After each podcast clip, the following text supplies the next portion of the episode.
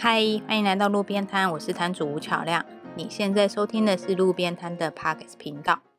这集呢是路边摊跟漫游者文化的特别企划第七集，邀请到了丑小非常喜欢看杀人放火的小说，而且甚至有在私底下收集犯罪简报的编辑 Sense 来跟我们聊聊犯罪心理学。这一集呢，录音的时间是双北疫情升级到第三集的时候，所以我跟店长还有来宾是远端连线录音的，因此有点点差，所以还请各位多多包涵。那我们在后置上也做了很大的努力，希望可以让各位听起来不会太难受。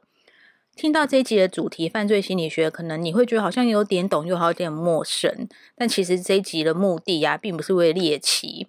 真正犯罪心理学是有功能的，它可以研究犯罪的原因、心理，然后可以帮助检方犯罪搜查，知道犯人什么样子，以及他为什么犯罪。除此之外，犯罪心理学也研究了犯罪的环境、被害者的心理，这样子可以帮助矫正罪犯，也可以预防再次发生。在这一集的节目当中，除了介绍犯罪心理学的发展之外，我们也会实际聊到一些真实的杀人事件。像是几年前我们也很印象很深刻的那个北捷随机杀人案，还有美国科伦拜校园枪击案，以及你可能听过的那个酒鬼蔷薇事件，就是日本杀人凶手出狱之后还出书赚了非常多的版税。这些骇人听闻的犯罪事件啊，让人们在很难过之余，甚至很愤怒之余，我们也会想知道到底为什么要做出这件事情？他们脑袋里到底在想什么啊？因为他们很多的一些犯罪的心理轨迹，并不是我们常人能够了解的。但其实，在看过很多犯罪心理学研究还有专家分析之后，你会发现，其实这些多数的犯罪成长过程都是有被排挤、被孤立、被不当对待的，间接导致他们犯罪。他们可能是在家庭，在原生家庭就受虐，或者是被寄养的家庭，在学校被排挤，然后上出社会之后依然被孤立。其实知道这点之后呢，我们的心情都很复杂，尤其是现在疫情期间，我们对人跟人的关系会稍微疏远一点，为了避免疫情传染嘛。但其实我们关心是还是可以持续有的，就是我们即便不能面对面的讲话。不能面对面沟通，但还是希望大家可以多打打电话，多透露视讯跟自己身边的亲友聊天。尤其是已经被剪掉，或者是居家隔离中，或者是已经在集中检疫中的一些确诊或者是非确诊的人，不管怎么样，我觉得大家互相多一点关怀，都可以让我们研究犯罪心理学这一集的犯罪者更少一点。其实。在一开始，我们想要聊这一集，也是这是一个很重要的原因。那我们也会希望在疫情期间，犯罪率可以不断的下降，我们对人的关心可以却可以往上升。接下来就让我们一起来进入今天的主题，听这个懂也没用的犯罪心理学，听听编辑 sense 的分享吧。嗨，欢迎来到路边摊，我是摊主吴巧亮。你现在收听的是路边摊的 Parks 频道。今天这集依然是漫游者跟路边摊的特别企划合作。那我们今天邀请到的是漫游者的编辑 Sense 来跟我们聊一下犯罪心理学。那今天的犯罪心理学呢，在讨论之前，先跟大家讨论一下，就是为什么我们要讨论这一题。我们这一题并不是为了要猎奇，然后也不是为了要让呃，就是说哦，讨论一下那些犯罪心态是。干嘛？然后想要知道说哦，就是犯罪人在想什么？其实主要是为了其他科学上或者是呃社会防护上的一些功能。那我们请现在来跟我们分享一下。好，那我先讲一下犯罪心理学它有什么作用。那简单来说，它嗯，犯罪心理学就是研究跟犯罪有关的心理现象的学科。那为什么要研究这个东西呢？当然，它有几个目的啊。第一个可能就是说。我们要去探求说，为什么有人会犯罪？就他的犯罪原因是什么？然后再来一个就是帮助搜查嘛，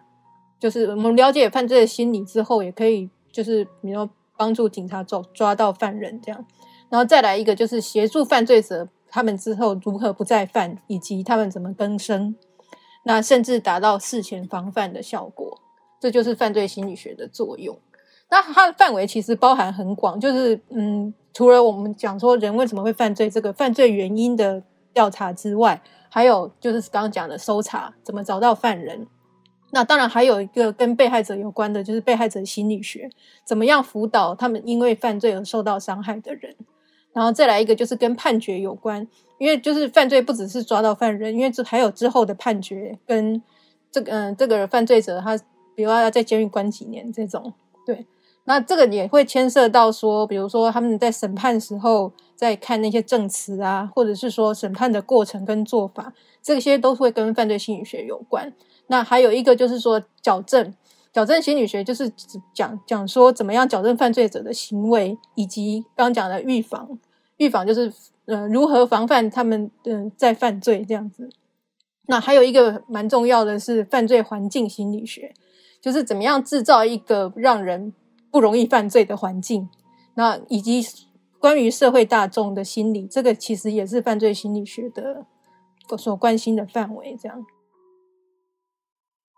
我们今天依然有我们的店长韩吉小姐。那今天呃，因为这个主题呀，其实我跟韩吉应该算是都比较不熟一点，所以有请大家多包涵。那另外是因为我们在录的期间是现在是我们都住在双北，所以现在双北是防疫第三级，那所以我们现在都是在家录音，声音的要求比较不好的话，就请听众朋友多多包涵这样子。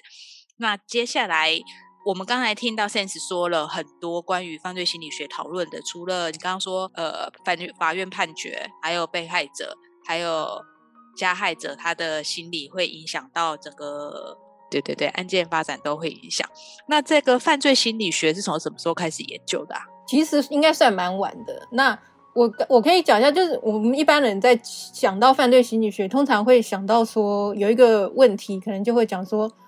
呃，有人天生就是。生来就是犯罪者嘛，或者是说他是后天因为种种原因造成他去犯罪，这应该是很多人会好奇的吧？对对对，因为我之前还有听说过，说有人哦对对 长相啊，就是他就说什么呃，他们去研究了很多呃，就是犯罪就是特别那个刑期特别严重几个，然后他们整理出还有一些特殊的长相，然后就有些人一整一生出来就说他看起来就是一个犯罪者，我想说天哪！现在听起来觉得有点瞎，可是以前他们的确是这有这种研究。那应该就是在大概十九世纪的时候，有一个意大利精神科医生，然后他叫做龙龙博罗说，反正他那时候他去调查了很，所以是真的有，我不是听假的，有有有，他去，然后 因为你看电视剧看来的，我就不知道哪里听来，那那时候我就觉得瞎爆了，怎么可能有人长相就觉得他天生就犯罪者？好，我听你说，他有很多个，有很多研究。那那我那时候在看的时候也觉得，哎，怎么那么瞎？怎么还有这种这种奇怪的归纳法？那刚讲到那个意大利精神精神科医生，然后他他那时候去调查很多犯罪者的颅骨，就是他们的头颅，然后头颅头颅对，然后还有去调查他们的血统，认为他觉得犯罪是出于天性，这是他的这是他的归纳，而且。他就归纳出几个长相有特别异常的，他就这这这种这种人就是天生的犯罪者。那有哪些长相会被列入犯罪者？比如说他的头部大小、形状异常，然后你的脸左右不对称。谁左右对称呢？对，我觉得这点我也左右不对称啊，我还大小眼呢。好，你不用讲，你干嘛那么激动？因为我头也比较大，然后左右也不对称，被当成犯罪犯，我是高犯罪可能吗？什么耳朵很比较长，嘴唇比较厚，然后什么颧骨跟下巴很宽的这种，你不用强调，谢谢。哎，你刚刚说真的，哦，最坏人都长那样，是不是？这是他的归纳。有时候我们在看一个人面相，不是觉得哦，这个人面相凶恶？对对对对对。有有些人的长相，他可能其实是个好人，可是他可能就长得比较凶恶一点。那我我觉得这个有一点 怎么讲？就有点统计学吧，会不会？对啊，是啊，就是在在那个年代啦。对，那这个是他提出来的想法。然后还有一个我觉得也蛮神奇的，是有一个德国精神科医生，他他的说法是用他用体格去分，就矮胖的、高矮胖瘦，对对，身材身材。然后他他觉得他觉得矮胖的人个性比较急躁，然后还有再来一个瘦长，就矮胖跟瘦长，瘦长的人他觉得有一有那个精神分裂的倾向，然后大概都会犯那种窃盗啊、诈欺啊这种罪。然后还有一种是运动员型的人，运动员型的人他觉得是个性会很执着，然后大会犯下跟暴力相关的，因为可能就看起来比较魁梧还是什么的，你就哎就看着就觉得哎，原来以前还有这种说法。那还有一种，他们叫做发育异常，这种就嗯，他们就觉得说，这种人他会做出反道德行为或从事性犯罪，这个是他的说法。什么犯罪？你刚刚说什么犯罪？性犯罪？性犯罪哦？什么叫发育异常啊？就不是矮胖，不是瘦长，不是运动员型的。我是说，可能某种缺陷之类的吗？是这对？我是说，比方说智力迟缓这种，没有，他们应该是用外形体格啊，他们用体格啊手特别长，哦或者是奶特别大这种。跛脚啊什么之类，很会想，啊，跛脚断手这种，类似吧？是吗？或或是脸上或什么有什么疤痕啊？天生脸上有个瘤之类的这种。之类的吧？对啊，嗯他们就是用这种就对对他们用外形。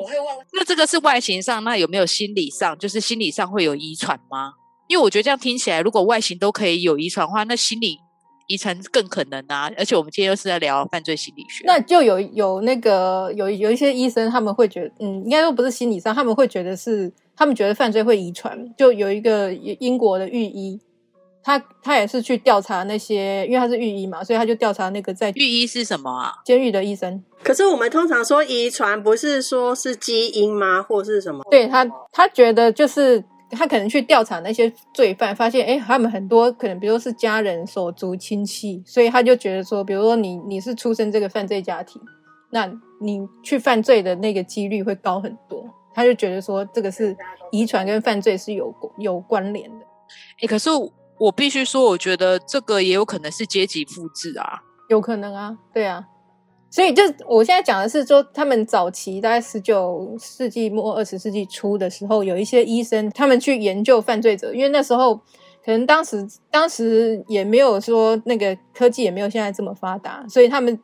能做的，比如说他们就是研究头颅嘛，然后研究体型嘛，去归纳说犯罪者大概是会什么样子的，比如长相啊，或者是说他们是什么样子的体格。那当然，这我这个都是那时候的归纳法。那那时候就是比较从那种比较外在的长长相去看这样子。那开始到了二十世纪之后，我们就是所有的研究犯罪关于犯罪心理学的研究就会比较着重在心理的部分，而而且会延续到就是跟犯罪社会学有关，就是呃去研究说这个人的人格就比较心理层面的问题，还有他是不是处在一个容易犯罪的环境。那等于是说，是从一个犯罪人类学到犯罪社会学。那犯罪人类学就是刚讲说，有他们就会觉得说，有些人一生下来就注定会犯罪。那这个现在想来会觉得，嗯，好像没那么绝对。那犯罪社会学就是在讲说，犯罪不是天生的，环境才是会影响他们的一个很重要的因素。那这个就是也是一个犯罪心理学的一个发展，这样子。我们刚忘了说为什么要找 Sense 来讲这一题，因为他做很多变态的犯罪小说。好，你自己说啦，你自己说。我刚忘了介绍一下，我想说大家听众朋友会不会听得很很一头雾水？为什么突然找你来讲？跟你讲一下为什么找你讲这一题？因为我从小喜欢看杀人放火的小说，没有，因为就是他在公司里开会的时候都是杀人放火，没有杀人，没有放火，没有砍人，没有分尸、断手断脚，他都不喜欢，你知道吗？所以我就觉得他要研究一下他自己。对啊，哎，我以前我以前会去做那个，就是剪剪那个跟犯罪心理学有关的简报，但是现在都不知道丢到哪去真。的假的？对啊，就是为什么你要剪那个？就是你在比如说我觉你你那时候在看小说的时候，你会对于就是你会对于说这个人为什么会犯下这个罪行，你会感到好奇。就像我们在看一些社会事件，有些人犯下那个罪，你会就是大家会想说，为什么他要这么做？对啊，我觉得这是对于我对于犯罪心理学的好奇的一个原因，这样子。对，那你有看到一些很离奇的故事吗？离奇的故事，现现实中已经有很多离奇的事件。对啊，我其实常常觉得有一些那种社会版的离奇，就是杀人放火事件啊，都比小说还精彩。真的啊我靠，真的，真的，真的，很很不可思议耶。小说可能都想不出来这种情节。对啊，我觉得他们就去抄看社会版发生的事情，说不定你能得到更多的灵感。对，啊，其实很多犯罪小说，他们简报捡来的嘛？很多犯罪小说，他们其实也是就是去用真实事件去写。像你知，嗯、哦大家都知道那个嘛，开膛手杰克有没有这个悬案？那其实也很多小说用这个当做灵感啊。那它也是一个至今没有解决，大家也不知道真的答案是什么，只有各种推测的这个事件这样。哦，到现在还没有解决哦。没有啊，其实嗯，我之后等一下可能会讲到，也是有一些悬案始终没有抓到凶手。那你没有抓到凶手，那大家只能去推测说这个人为什么要这么做，就那个犯人为什么要这么做。什什么什么？我想知道什么还什么悬案还没结，不能现在讲是不是？我呃我想说，等一下等一下的时候会讲到这这个这个案件这样子。我是说类型可能有很多，他可能要从各种犯罪类型吧，先开始讲，然后再到那个有什么犯罪类型？有啊，有很多呀。杀人是是蛮重要的一类，就杀人我会特别单独出来讲。那当然还有之后会讲到说各式各样其他的犯罪，比方说他是哪一类型的犯罪者之类的，我也不知道哎、感觉是个很专门的学科哈。是啊。然后应该是说有，因为历来就很多研究者他们有各自的分类标准。那比如说刚刚讲的用人类学，用那种生理学为标准，然后用什么体格啊、胚哦，刚讲胚胎什么的，那也有用精神病学为标准，或者是说以道德发展为标准的。那嗯，比较有名的是一个奥地利犯罪学者谢利奇，他分了九种。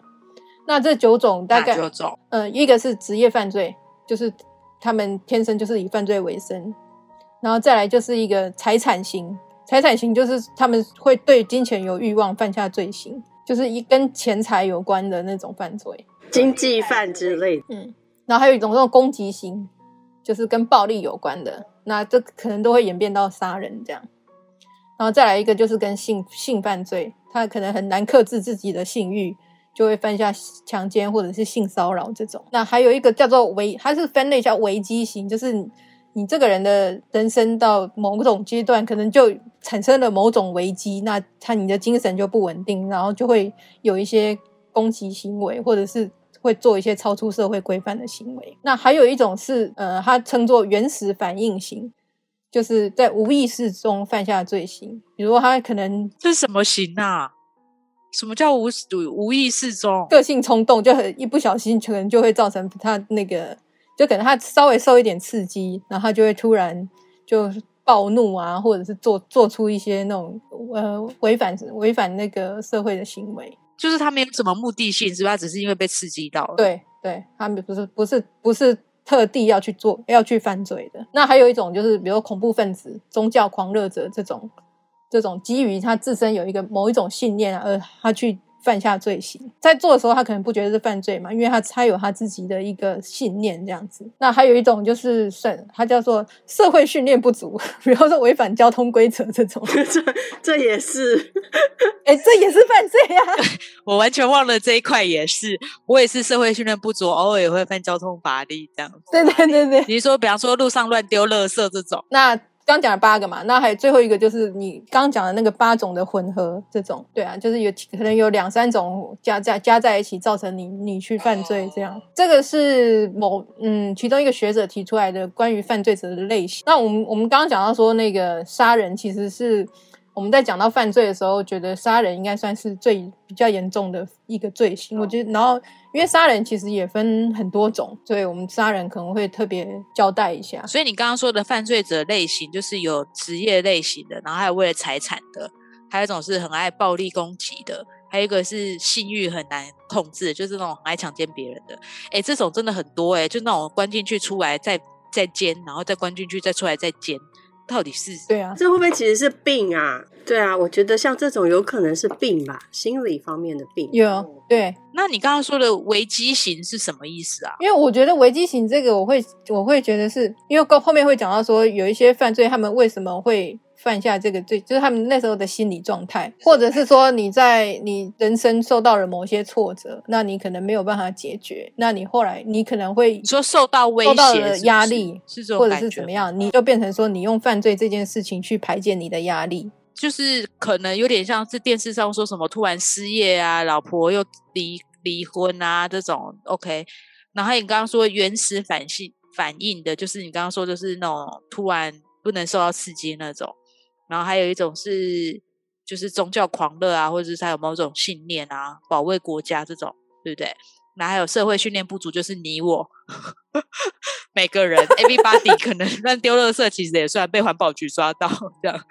然后还有混合型，就是可能综合以上刚刚说的几种。那其实这里面，刚才你有特别提到说，我们最我们一般人最会想要讨论，可能就是杀人类型，因为杀人类型在这里面可能算是比较不同的状态，对不对？对，也是大家社会会比较关注的嘛。对啊，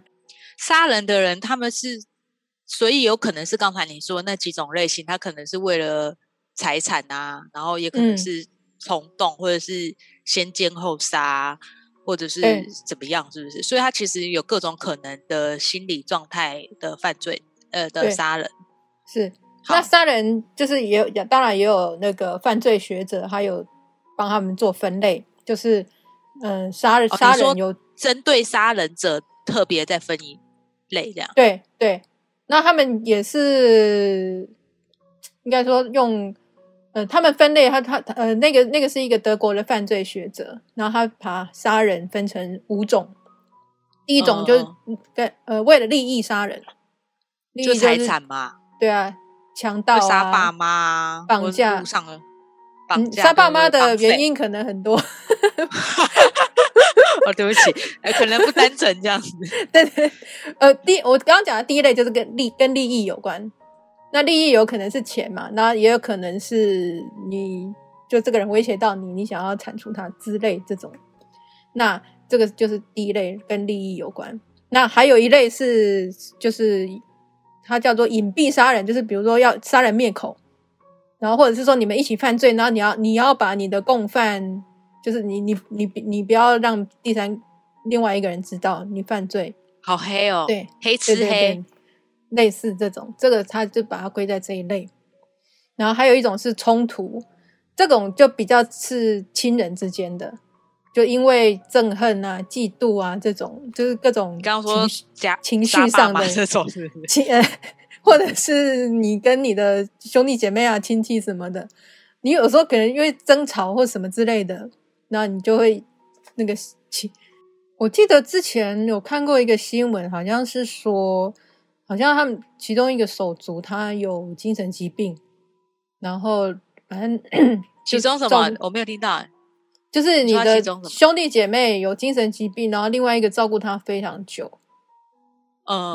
那可，是那个真的是另外一种悲哀耶，就是真的啊，真的啊，是，嗯，就就跟我们刚刚讲的，你你有可能是两个人两个人吵架之后，那一个人就拿刀互砍，这种又不太一样。嗯嗯，那这个这个算是就是嗯，怎么样？照顾，比方说照顾老夫老妻，然后照顾了三十年了，就是想说大家一起死一死就把他们死的。对啊这种，杀人者其实也不是，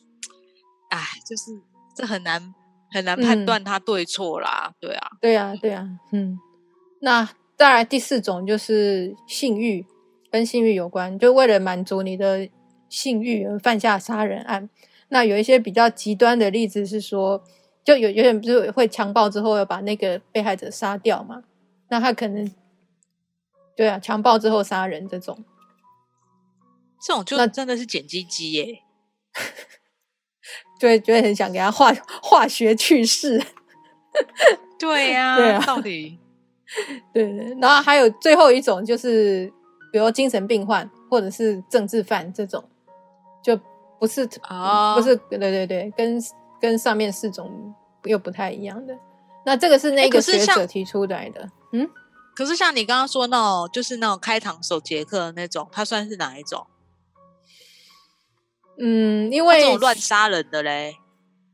我觉得他可能，但因为没没有抓到，所以我们就是可能只是从 对没有破案，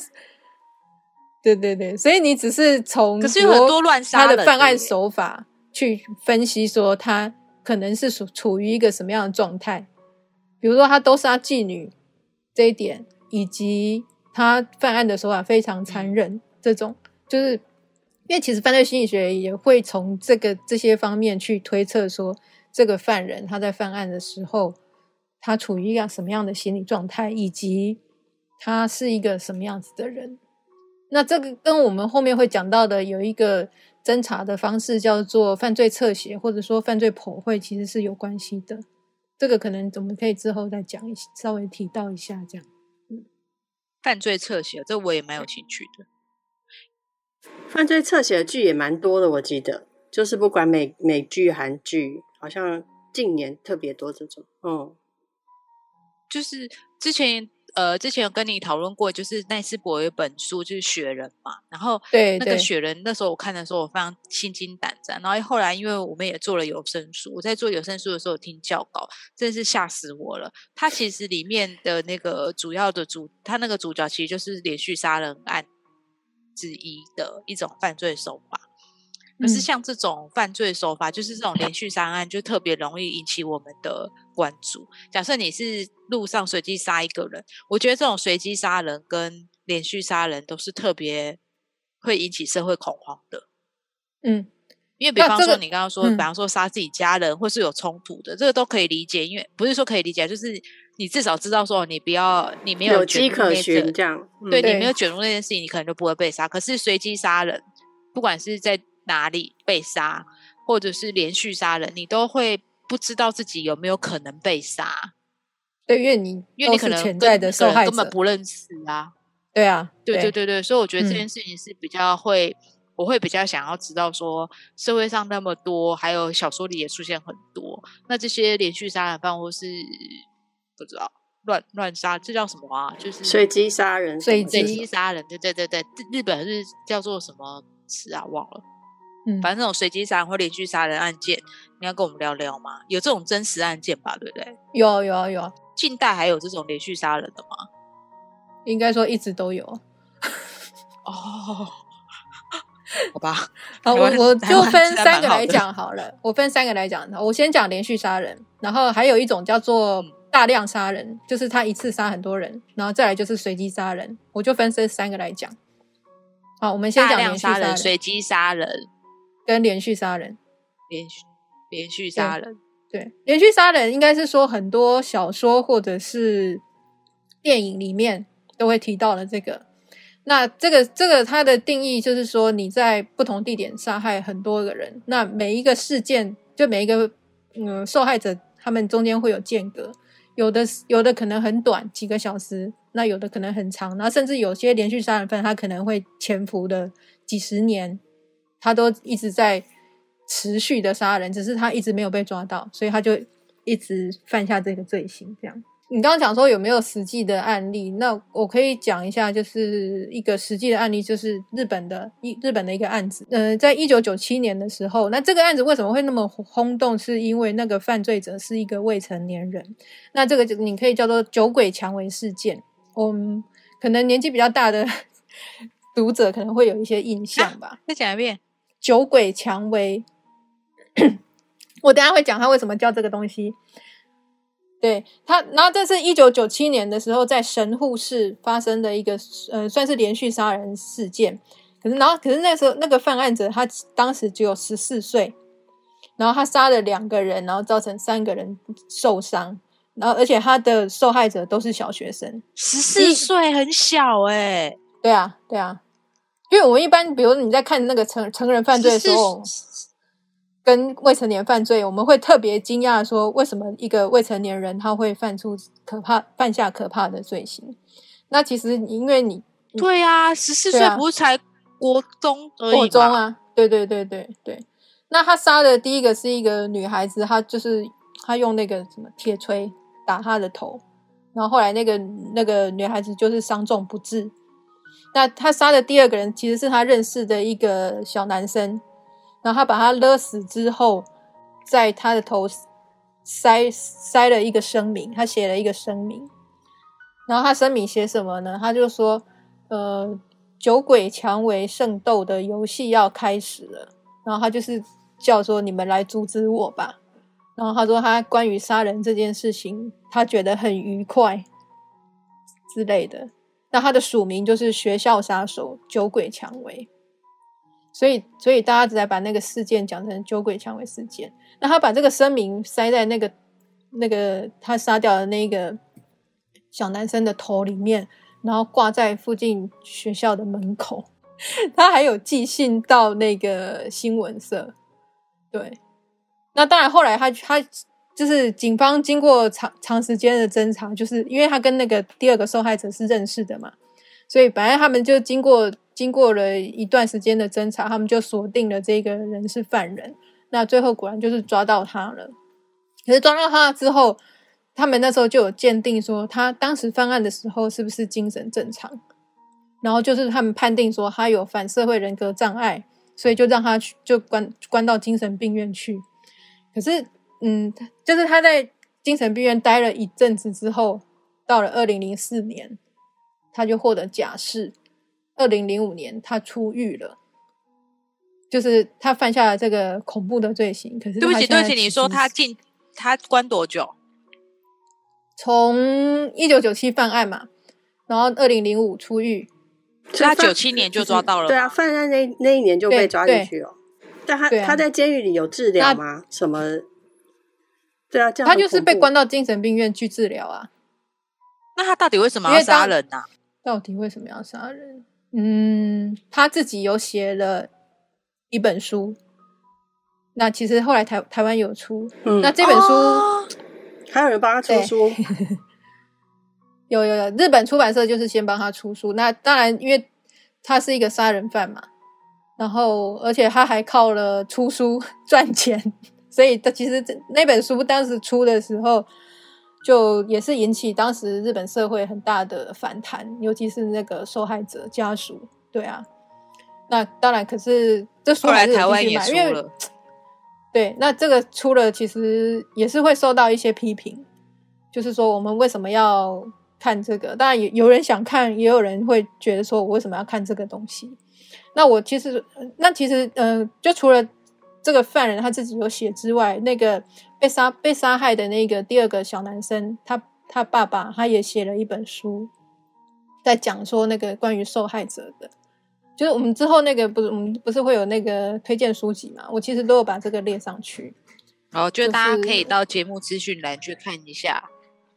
对对，就是呃，我我是觉得说你在看那个犯罪心理学的时候，你我觉得可以多方面看呐、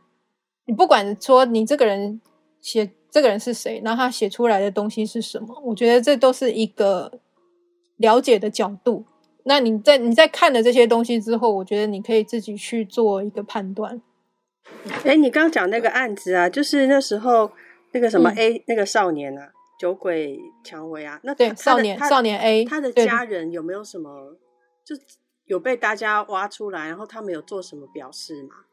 对啊，因为通常都会、你知道，就会觉得是可能家庭教育有关系啊，或是就是大家会有这种转移的那种，所以那时候父母也都会有这种这种反应，就是其实我觉得一方面也蛮好奇，因为其实这让我想到那个那时候台湾的那部很有名的片子啊，那个《我们与恶》有没有？对啊，这个这个我其实也有列入那个参考的剧介？绍里面。嗯嗯嗯，对对对对，因为呃，我们与恶距离，它其实有讲到一个是那个什么随机杀人，这个这个我们等一下会讲嘛，因为我们现在对对对对，我们是先讲那个连续杀人，连续杀人，所以他那时候就是犯下这两个很恐怖的案子。他没有继续杀人，可是就是媒体当然会对他有报道，所以他算是治疗好了。对，可是目前他应该就是还活在世上领领着版税，因为这也会牵，这也会牵涉到说，呃，我们之后会讲到犯罪者的精神鉴定，就是说你在犯案的时候，你的心智是不是正常的？那你如果被判定不正常，那你他们就会觉得说你你要不要不然就是说你没有办法为自己的行为负责嘛，所以你你可能就是要去精神病院，或者是说你必须你必须要负部分的责任，你可能还是有一些刑期，可是当然你也要接受治疗，或者是说你的确就是在清醒的状状态下犯下这个罪行，那你就必须要去监狱服刑，因为这个就是会牵涉到说跟你这个人要关多久了。或者是说你要受到什么样的刑罚会有关系，这可能就不受那个什么，你刚刚讲杀人分类的那种限制吧？就是好像三个都会有，就是你刚刚讲到说精神方面的这些分析呀、那我们要不要先还是先把那个行那个分类的部分先先继续讲完好了？因为其实这个案件我刚刚讲说，除了呃凶手自己有写，其实他爸妈也有写，也有写书，就是说他们他们凶手的爸妈有写书，应该有有，然后被害者也有写书，所以我觉得，可是他他爸妈的书好像台湾没有引进，哦可，是我觉得你就是在针对这个事件，你等于是说会有很多个不同角度的角度来嗯讲。诶，那另外还有啊，那刚嗯，你哎刚刚讲到说大量杀人嘛，还有两个，对不对？一个是大量杀人跟随机杀人。连续杀人，连续杀人，我再补充一下好了，就是他我们在有就有我说在看那个小说或电影的时候，会看到这个连续杀人犯，你会觉得说他犯案的时候好像其实是精神正常，他有意识知道自己在做什么的，虽然他做的事情很恐怖。就是说，因为他们在犯案的时候，好像看起来都是很聪明，然后很冷静的，可是其实他可能是心理真的就人格有异常，对他其实是心理有病，所以你看起来他好像是一个正常人，可是他其实是用正常的态度做着不正常的事情，这样子。对，因为这个杀，因为连续杀人，他就会跟一般那种，比如一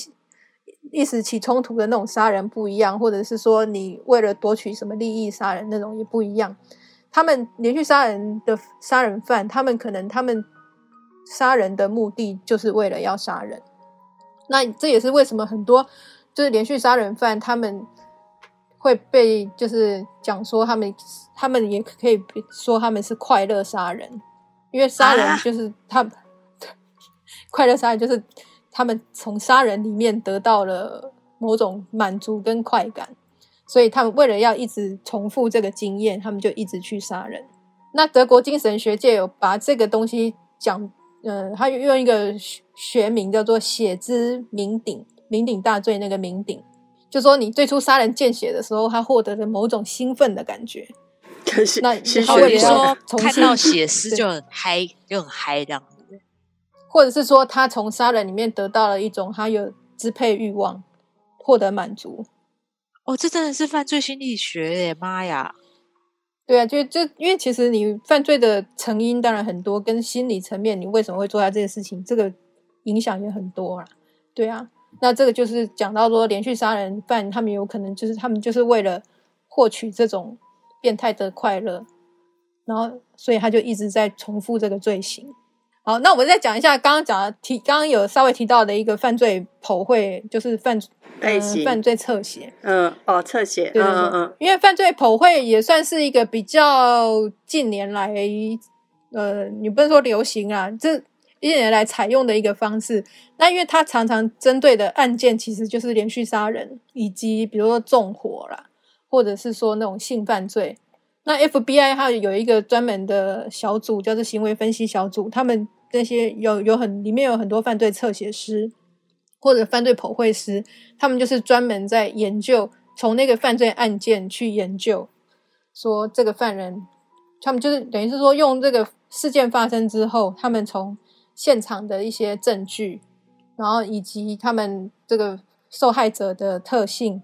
跟他犯罪的手法，他们等于是从这些方面去反推说，嗯，这个犯罪者他可能是一个什么样子的人，以及他什么时候有可能会再犯下案子，以及他还会用什么样的方式去作案。犯罪普惠就是在做这些推定。哦对，你说近年才比较流行哦，所以之前其实没有这么不是一个很专业的一个什么职职位或是那个嘛职业这样子。没有啊，因为我觉得各种学科或者是各种心理学的发展都是，对对对对，嗯。那是不是警察都要去学这个、其实，警察还是他们其实里面有？哎，我不知道台湾有没有哎、哦，你说侧写师这种？应该应该我记应该有，因为像我之前看那个犯罪心理的那个影集你啊，是说美国那个吗？我？不知道你们有没有看过。美国那个影集，就是他已经好几季了。哦，那个他们他们对对对，他主角就是一群犯罪侧写师，然后他们也各自有各自的心理问题，就是，可是他们是人都有心理问题，然后他们在对做你说犯罪心定啊，侧写师自己也有自己的心理问题哦，有啊有啊，那他这样不会偏颇吗？你你觉得自你你觉得你自己是一个完全没有心理问题的人吗？我觉得每个人都有啊。对啊，但是如果到严重的话嘛，每个人都有点病嘛，只是对啊，对啊，有没有到嗯会影响别人的程度嘛？是啊，对，就客观主观、啊。那我觉得他们专业，嗯，就是你你的专你的专业。那但我觉得你演戏一定要塑造说你这个角色，他当然也是有一些自己的状况，以及说他们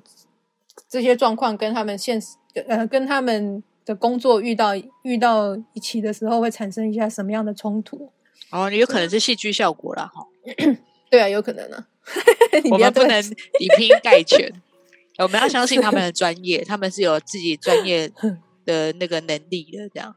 对啊，因为你可你比如你犯罪发生之后，他们不是都会去做调查，调查现场，调查被害者嘛？那一定会找出涉案的关系人嘛？那他们就会从他们可能会首先就从那些有可能涉案的关系人里面去挑，说谁比较符合那个侧写凶手的侧写。哦，对，那你你你你有一个针对主要针对怀疑对象之后，你是不是就可以去着重调查他？嗯嗯嗯。对对对，他这就是用这个方式啊。嗯好，那我嗯们连续这是连续杀人的案件嘛，对不对？对对对，好，还有 连续杀人的吗？连续杀，就刚讲那个雪人的雪人那本小说的，就是小说里面的例子啊。啊，那小说里那个是真的吗？不是，是虚虚构的。雪人哦，嗯，雪雪人是虚构的，哦，哎，说不定奈斯伯在，说不定奈斯伯在哪里？挪威，他是挪威小说家嘛。说不定他在挪威有看到什么报道，然后衍生或者是什么？你你你你你你，也也有可能吧。我幻想对不对？现在是我在幻想。要侧侧写师，因为我觉得作者作者在写作的时候，当然他可能灵感来源很多，他可能是比如你这你他可能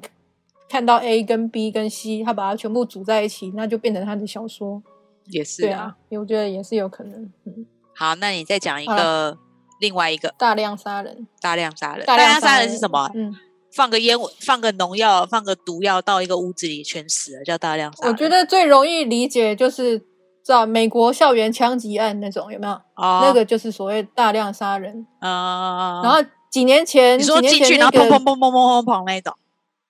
对，好，我今天讲一下大量杀人的定义啊。它武器通常是用枪，因为这就比较最快的嘛。然后再来就几乎都是男男生犯案，那犯案的动机大部分都是出于愤怒或者是复仇。那复仇、哦，一点很复仇、报仇，所以他报复仇者联盟也都是大量杀人。你看死了那么多平民，应该是 没有 而且我们还有很多未来武器。是是，就是大量杀人这个，他有可能他杀，就是他下手的对象有有可能是他认识的，可是有时候他也会去杀害跟他没关系的陌生人，像刚讲挪威那个他。他杀了很，他杀了很多，那刚好他们好像是一个青少年的聚会还是什么之类的嘛，对啊。那以心理状况来说，大量的杀人的这个犯人，他通常有偏执或妄想的性格，而且他们好像就是他们就应该说去分析他们的心理状况，都会说他们是受到挫折，感就觉得绝望，那甚至他们有些就是有自杀倾向的，可是他们又不想只有自己孤单的死去，所以死前找了一些垫背的，哇靠！大量杀人之后自杀。那至少垫背的哦。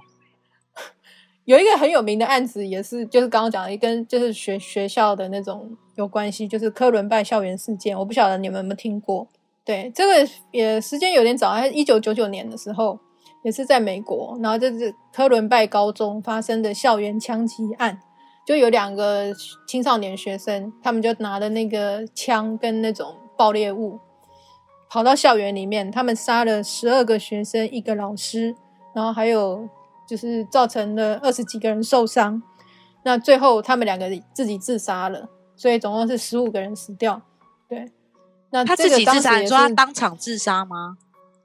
就他们杀他们杀了这些人之后，他们两个人自杀了。那当然，你后来大家去研究说他们为什么这么做，然后就是有做有种种推测嘛。他们之前曾经因为犯罪，就是嗯、好像是我忘了是偷窃还是什么，反正那时候就是他们有有被判定说，他们要不然就是去接受精神矫正，要不然就要服刑，所以他们就是有也有去接受一些精神病治疗什么的。那他们两个其实，在犯案之前，他们还有把他们，比如他们在制作一些那种什么爆裂物啊，他们还有做计划的，要如何执行这些东西，他们都拍成影片，所以这个这些都是后来被挖出来的。就是说他们在是有计划在执行的啊。对啊，是啊。可是因为这是他们后来自己自杀了嘛，所以整个所以你也无法知道他到底是在想什么，对不对？对对对对，但他们也没有写说，他们也没有剪影片或者是一个声明说为什么他要干这种事。对啊，没有。他都嗯把做炸弹的影片拍下来了，干嘛不拍一个自白的影片呢？我我我等下要讲另外一个在日本的日本那个那个案件，那个凶手他有写下呃类似遗书还是什么，有讲说他为什么要这么做。对，也也是这样看。那这个也是一个蛮在日本的蛮有名，早期蛮有名的一个案件，它叫做金山事件。这就是也是大量杀人的一个案子。那这个其实是发生在蛮早，一九三八年。然后那个时候，因为呃二二战前嘛，然后那个时候就是在一个日本的冈山县，就是一个小小村庄里面，等于是发生了一个几乎是灭村的一个很震震惊社会的一个案件。灭村呐、对灭村蛮严重的耶。对啊，因为那个凶手杀了村有多少人？天哪！凶手杀了嗯三十个人，三十个。哇，那不少哎、对啊对对对，而且他那时候才大概二十出头吧。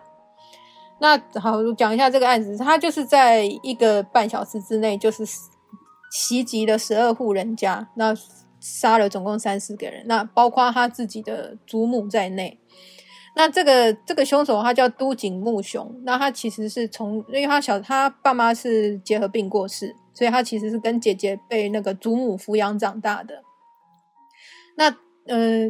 因为大量杀人，刚刚讲然后他杀了抚养他长大的祖母啊，是的，对，嗯。那呃，我刚刚讲到说，大量杀人很多都是他们是杀人之后会自杀嘛。那这个这个凶手其实也是，就他杀了这么多人之后，他后来也是去山里自杀了。那后来警呃警方在调查这个案子之后，就是因为他有写遗书，所以就是从那个遗书里面去推测说他的犯案动机跟他的呃心理状态。那他为什么会做出这个可怕的事情呢？因为日本其实也有一个节目，他们去，他们后来有去做这个案子的一个类似重新制制作，说关于这个案子的一些事情。那他们就有访问到那个当时有一些幸存者，就是现在已经是那种老婆婆，他们就是问他说对那个犯人的印象。那其实根据那个老婆婆讲，就觉得说，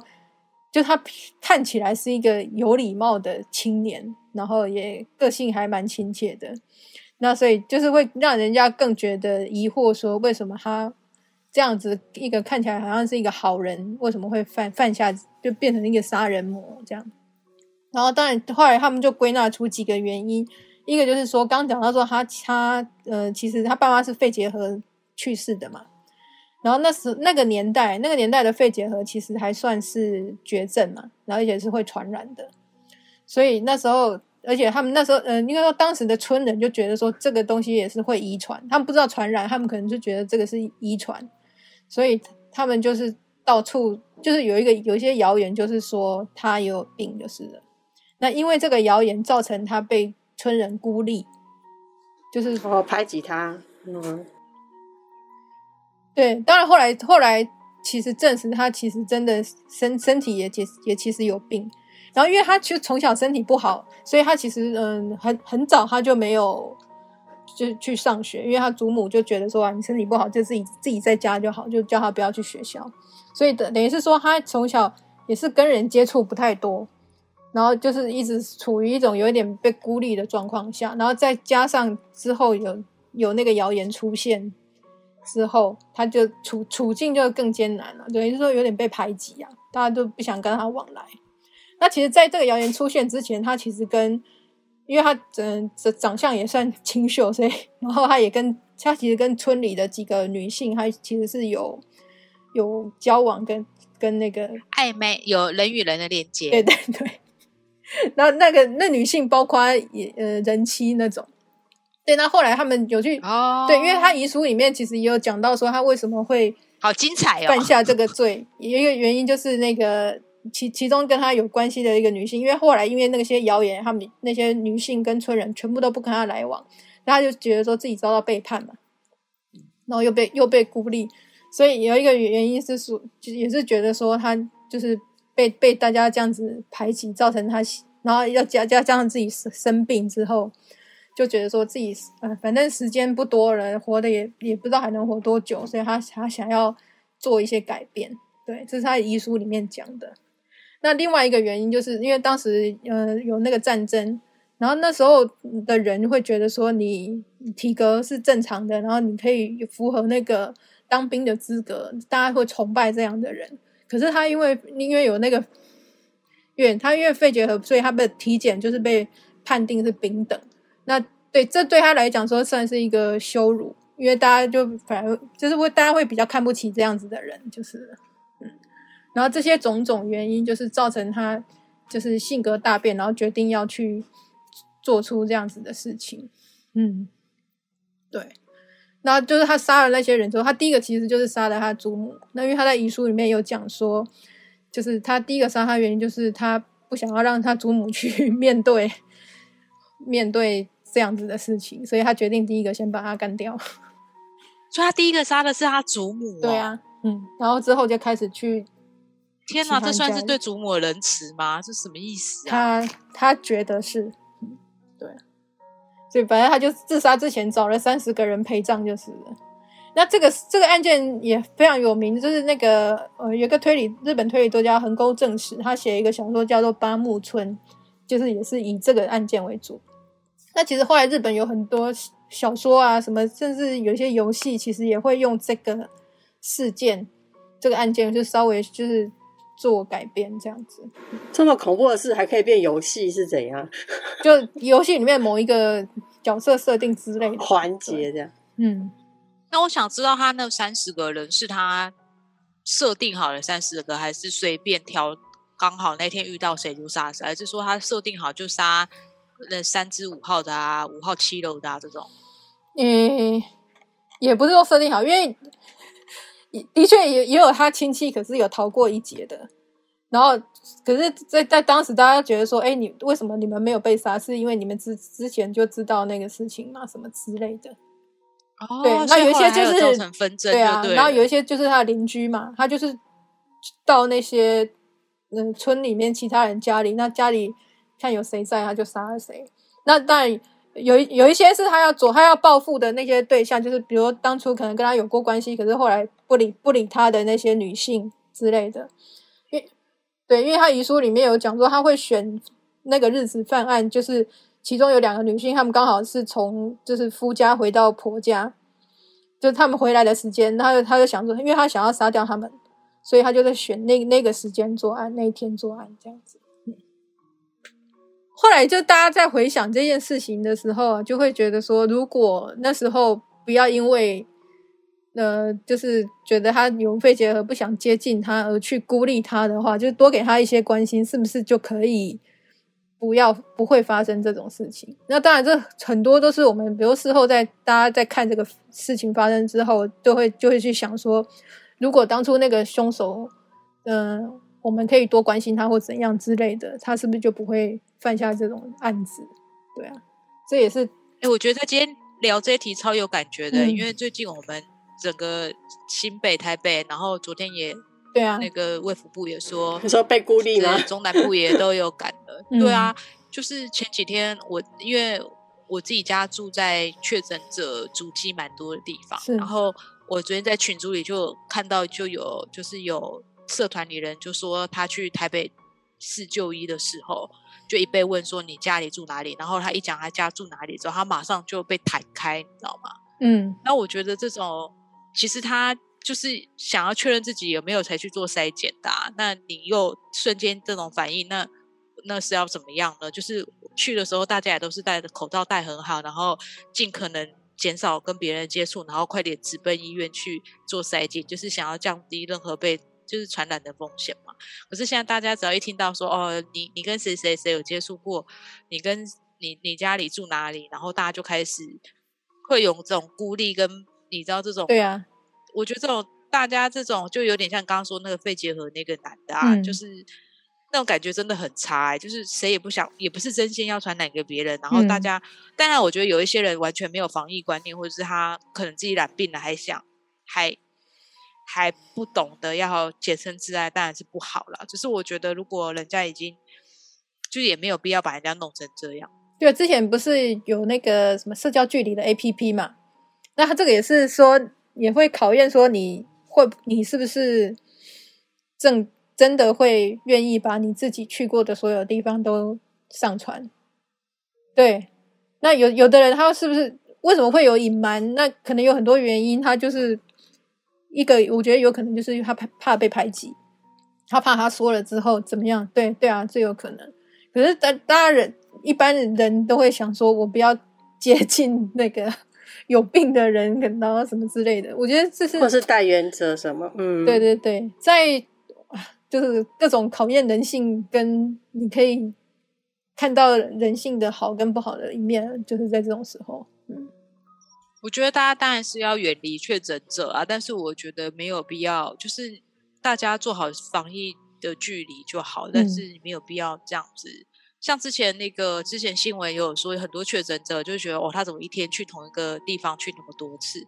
然后我就心里想说，拜托，他很诚实哎、对啊，哎、他那公告，他可能他家他老婆，他会他家人可能无法谅解他或什么的，但我觉得他很诚实啊。就是虽然我觉得他如果染疫还爬爬照是很不好的行为，但是我觉得至少他事后根据检呃很配合检调，然后也很愿意把他真正的行程公开。嗯，对，我相信，如果你是去一些有特殊地方，或是你有一些特殊隐瞒不想讲话，你如果没有特殊事情，你都怕被排挤，更何况如果是一些可能不被大家认可的事情的话，你也敢讲出来吗？嗯，对啊，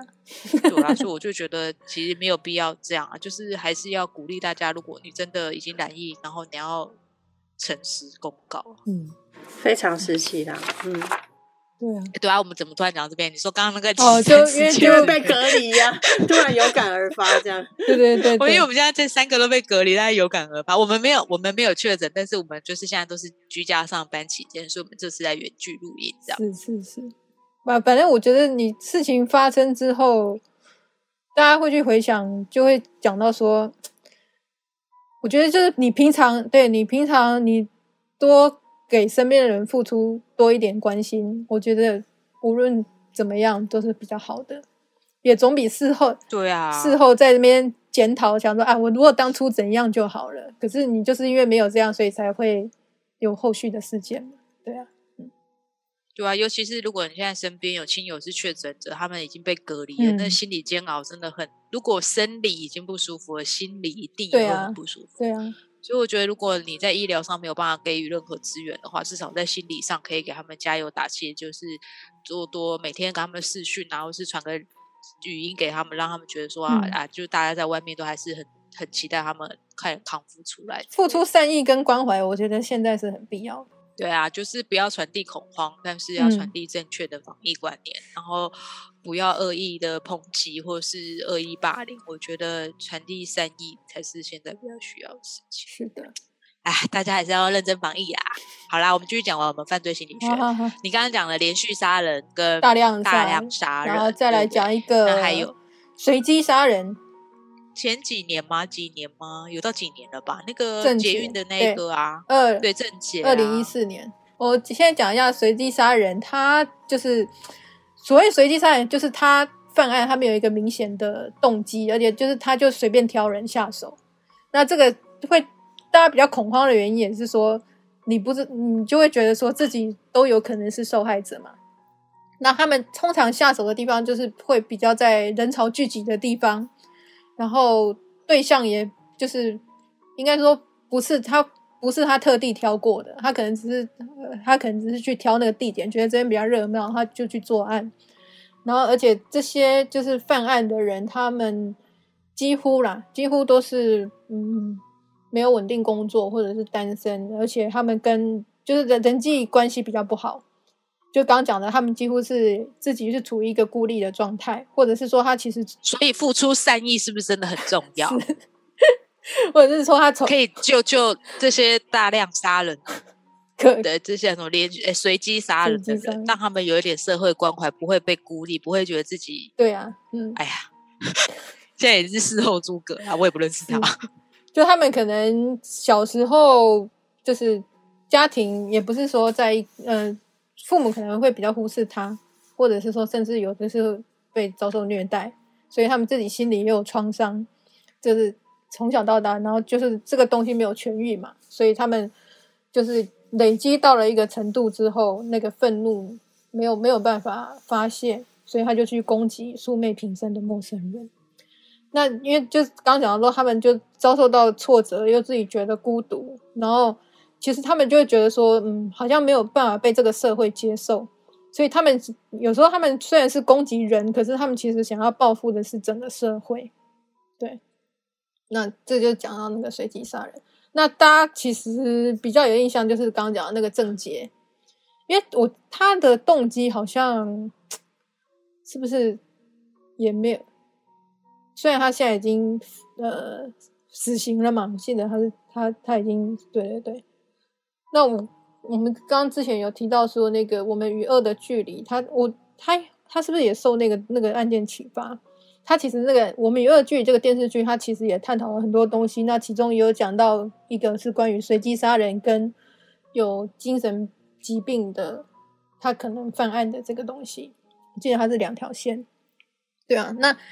那个电视剧里面，他那个随机杀人，我记得好像也没有交代事实，好像始终也没有交代说他为什么要做出这种事情。那我们也是郑嗯郑杰的案件，是不是到现在也都没有一个交代说为什么他要这样做，对不对？就只是有一些推测啊，就是去看说他从小到大的经历嘛，那他可能受到了一些什么样子的事情，受到什么样子的刺激，对嗯。所以他自己也都没有出来讲一下，说为什么他他要这么做。都正，他也没觉得自己受到霸凌还是怎么样吗？还是说被孤立啊，还是什么的？他有说过吗？对，所以你知道我我真的有点害，因为我是通勤族，我每天都要搭捷运，所以后来你知道现在只要是我知道那个站与站之间的距离比较远的，我跟你说真的哦，你会我都会很注意旁边的人。对啊，我是真的会担心，因为我会觉得，哎，还有两分钟才到站，因为通常站与站之间都是很快，一两分钟就到。嗯然后那种只要要过隧道的远一点的，我现在都会想说，哎，看一下旁边，不要再划手机了，哪天突然被杀了都不知道。可是我在想说，嗯，我们去看这些嗯凶手、犯罪者，他们在陈述这些东西的时候，其实也是嗯他们的说法。你可以从他们这些去去想说，嗯，他们为什么这么做？可是有些我觉得可能也是他们自己自己这样认为，或者是他选选择性的相信而去讲出来的事情。这这我的我自己的想法了。对，这心理问题本来就就蛮复杂的啦。这种嗯看起来好像有的时候跟社会有关系，有时候可能跟他小时候受到的对待种种。嗯，对啊，回到后来就是你讲什么，要多关心周围的人嘛，自己很想被关心这样。下一集我们要针对为什么呃犯罪者就是比较多都是男性，因为你刚刚特别有提到这一题，对不对？就是尤其是随机杀人，嗯刚好特别提到对说，大部分都是他可能在社会上或者是家庭上，或是在校园里面受到排挤，或是从小身体不好还怎样，然后或者是他们多为男性。我觉得其实很多这种重大刑案的犯罪者，好像多数是男性，除了他们身材魁梧之外，应该有其他的原因吧。嗯这个要现在讲吗？还是下一集讲？我们就下一集再来聊这一集，好不好？好啊，好啊，那我们就下一集的犯罪心理学，我们再来聊。那今天路边摊就先到这边哦。如果大家有任何疑问或是有任何兴趣的话，就在下面留言，那我们看到时候会再留言给你。那如果你喜欢这一集的话，再帮我们分享出去。在防疫期间，希望大家在家多多听 Podcast，不要乱跑哦。就这样，拜拜拜拜拜。